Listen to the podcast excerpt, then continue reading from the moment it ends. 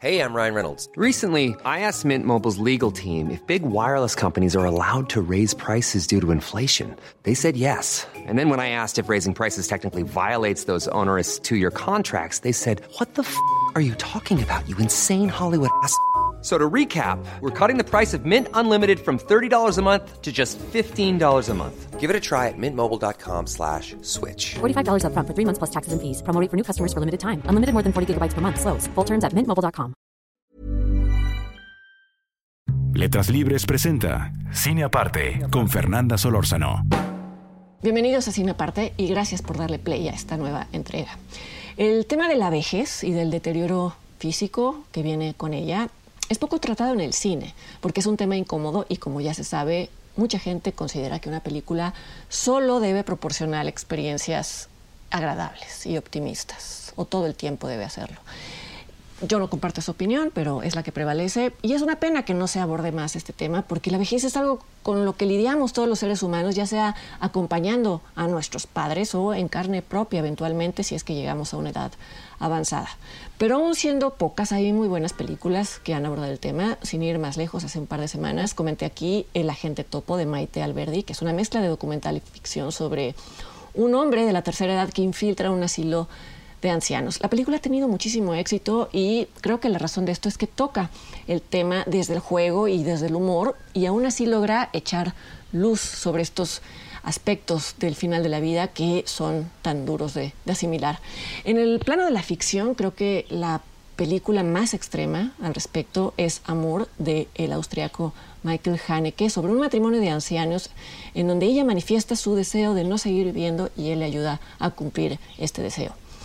De entre las películas que, además del deterioro físico, hablan del deterioro mental, del, Alzheimer, de la demencia senil, quizá mi, favorita sea Away from Her o Lejos de ella, de la canadiense Sarah Polly. Fue su, su ópera prima y ella, Sarah Polly, a, a la vez es una de mis directoras favoritas. Esta película habla de cómo una mujer se ve afectada por el Alzheimer y habla de cómo su marido, que la ama profundamente, la ingresa eh, en un asilo y acepta no solo que progresivamente deje de reconocerlo, sino que ahí en ese lugar ella desarrolle sentimientos amorosos por otro hombre y eh, la aceptación de esto es el acto de amor más grande concebible.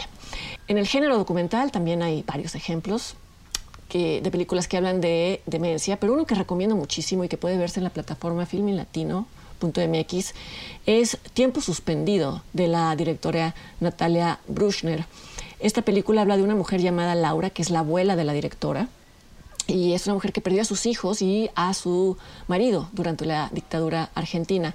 Laura fue una de las fundadoras del movimiento de las Madres de Plaza de Mayo, lo que significa que dedicó su vida a mantener viva la memoria de los desaparecidos de la dictadura. Ahora en la vejez, sin embargo, Laura ha comenzado a perder su propia memoria y, como se ve en la película, es justo y solo en aquellos momentos en los que la mujer olvida su propia vida, que vuelve a sonreír y vuelve a mostrar la ligereza y la alegría que él abandonaron cuando perdió a su familia. Y me detengo en esta película por la paradoja alucinante que, plantea. No puedo ni imaginar los sentimientos encontrados de un familiar, como el caso de, de la directora, ante la tragedia de ver a su abuela perdiendo su identidad, pero a la vez y como consecuencia de la pérdida de esa identidad, experimentando un gusto por la vida que no había sentido durante décadas. Vaya cortocircuito emocional, ojalá puedan ver esta película.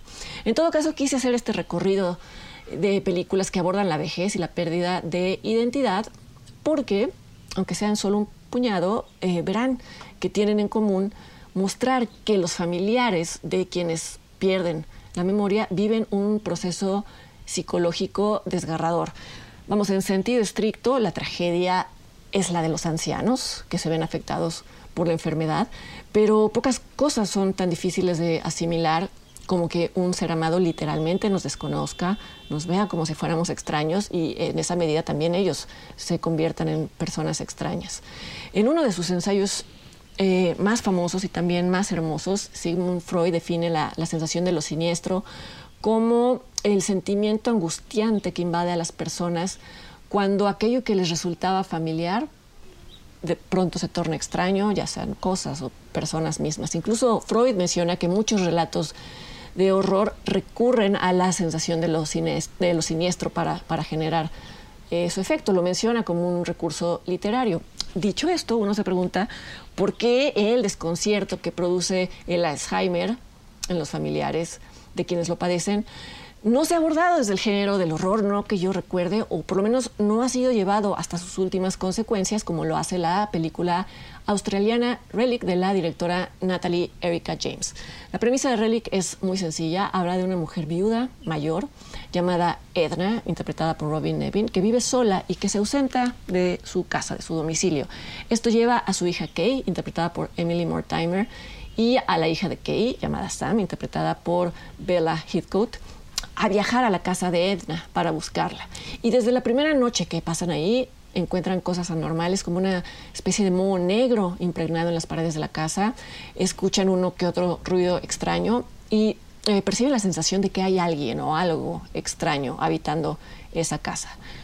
Al día siguiente, Edna reaparece como si nada, sin decir dónde estuvo, parece sana, parece cuerda y lo único extraño en ella es una es una mancha en el pecho que parece tejido muerto, pero que también recuerda y evoca las manchas negras de la pared. En adelante lo que narra la película es simplemente, simplemente es un decir, la convivencia de las tres mujeres. Y Kay y Sam notan que, su, eh, que la mujer mayor, que Edna, se comporta de formas extrañas, incluso agresivas. Algunas tomas incluso muestran a Edna desaliñada, con una mirada maligna, como si se tratara de una bruja, y la muestran también hablando sola o con alguien invisible, a quien le dice que estas mujeres que han llegado le están invadiendo y le están engañando, y obviamente se refiere a su hija y a su nieta. La película ya antes había introducido elementos inexplicables y esto contribuye a la lectura de que Edna podría estar poseída. La directora Natalie Erika James juega con todos los elementos de una cinta de horror para eh, eventualmente hablar de lo aterrador que le resulta a Kay y a su hija Sam aceptar que Edna está padeciendo demencia senil. Eh, lo hace para hablar de lo inconcebible y de lo inaceptable que, resulta esto. Eh, la sensación es tan avasalladora que esto la convierte en una pesadilla, en una fábula de horror. Hay una escena que creo que concentra todos los símbolos y es aquella en la que Edna arranca páginas de un álbum de fotos, de un álbum familiar, e intenta comerse estas páginas, estas fotos. Kay se lo impide, Edna la ataca y de pronto y con una angustia genuina, eh, la, la anciana le pregunta a su hija, ¿en dónde están todos? Muy posible refiriéndose a los recuerdos y a las personas contenidos en el álbum.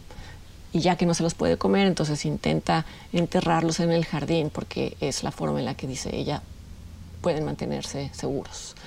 Uno puede ver Relic de principio a fin como una cinta de horror, pero creo que está este punto de, inflexión en la trama, en la escena del álbum de familia, en la escena en la que Kay finalmente muestra compasión por su madre y comprende qué es lo que le está sucediendo. La película lo que hace es simplemente volver literal la descomposición psicológica de Edna, y esto la hace una cinta de horror, pero si uno pone atención en las pequeñas pistas, pues se comprende que que lo que se está describiendo es la experiencia de una hija ante la desintegración de su madre. Y aunque quizá esto no suene así, la película resulta conmovedora y las escenas son hermosas.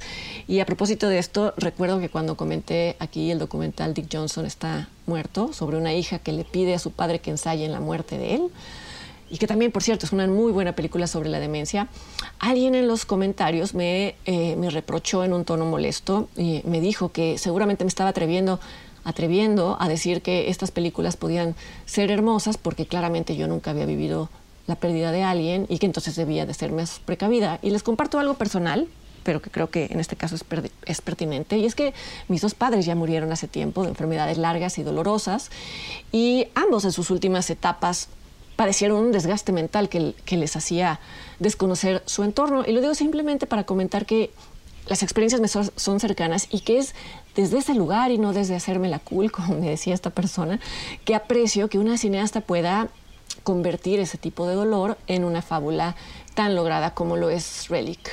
Y es por eso que me atrevo, entre comillas, a recomendarla. Relic ya tuvo un preestreno en México en diciembre pasado en el contexto del Festival Mórbido que se celebró en línea y sin embargo se exhibió solo un día. A partir del 18 de marzo La película llega a salas, ahora que ya comenzaron a abrir algunos cines. Y como he dicho desde un inicio, la decisión de volver al cine es absolutamente personal, pero en tanto es una película que me gusta y que eh, me parece valiosa, la pongo sobre la mesa como una de las opciones para quienes se sientan seguros de volver al cine. Por supuesto, estando dispuestos a acatar todas las medidas sanitarias. Y mientras tanto, los invito para que me acompañen la siguiente semana a otra entrega de Cine Aparte. Hasta entonces.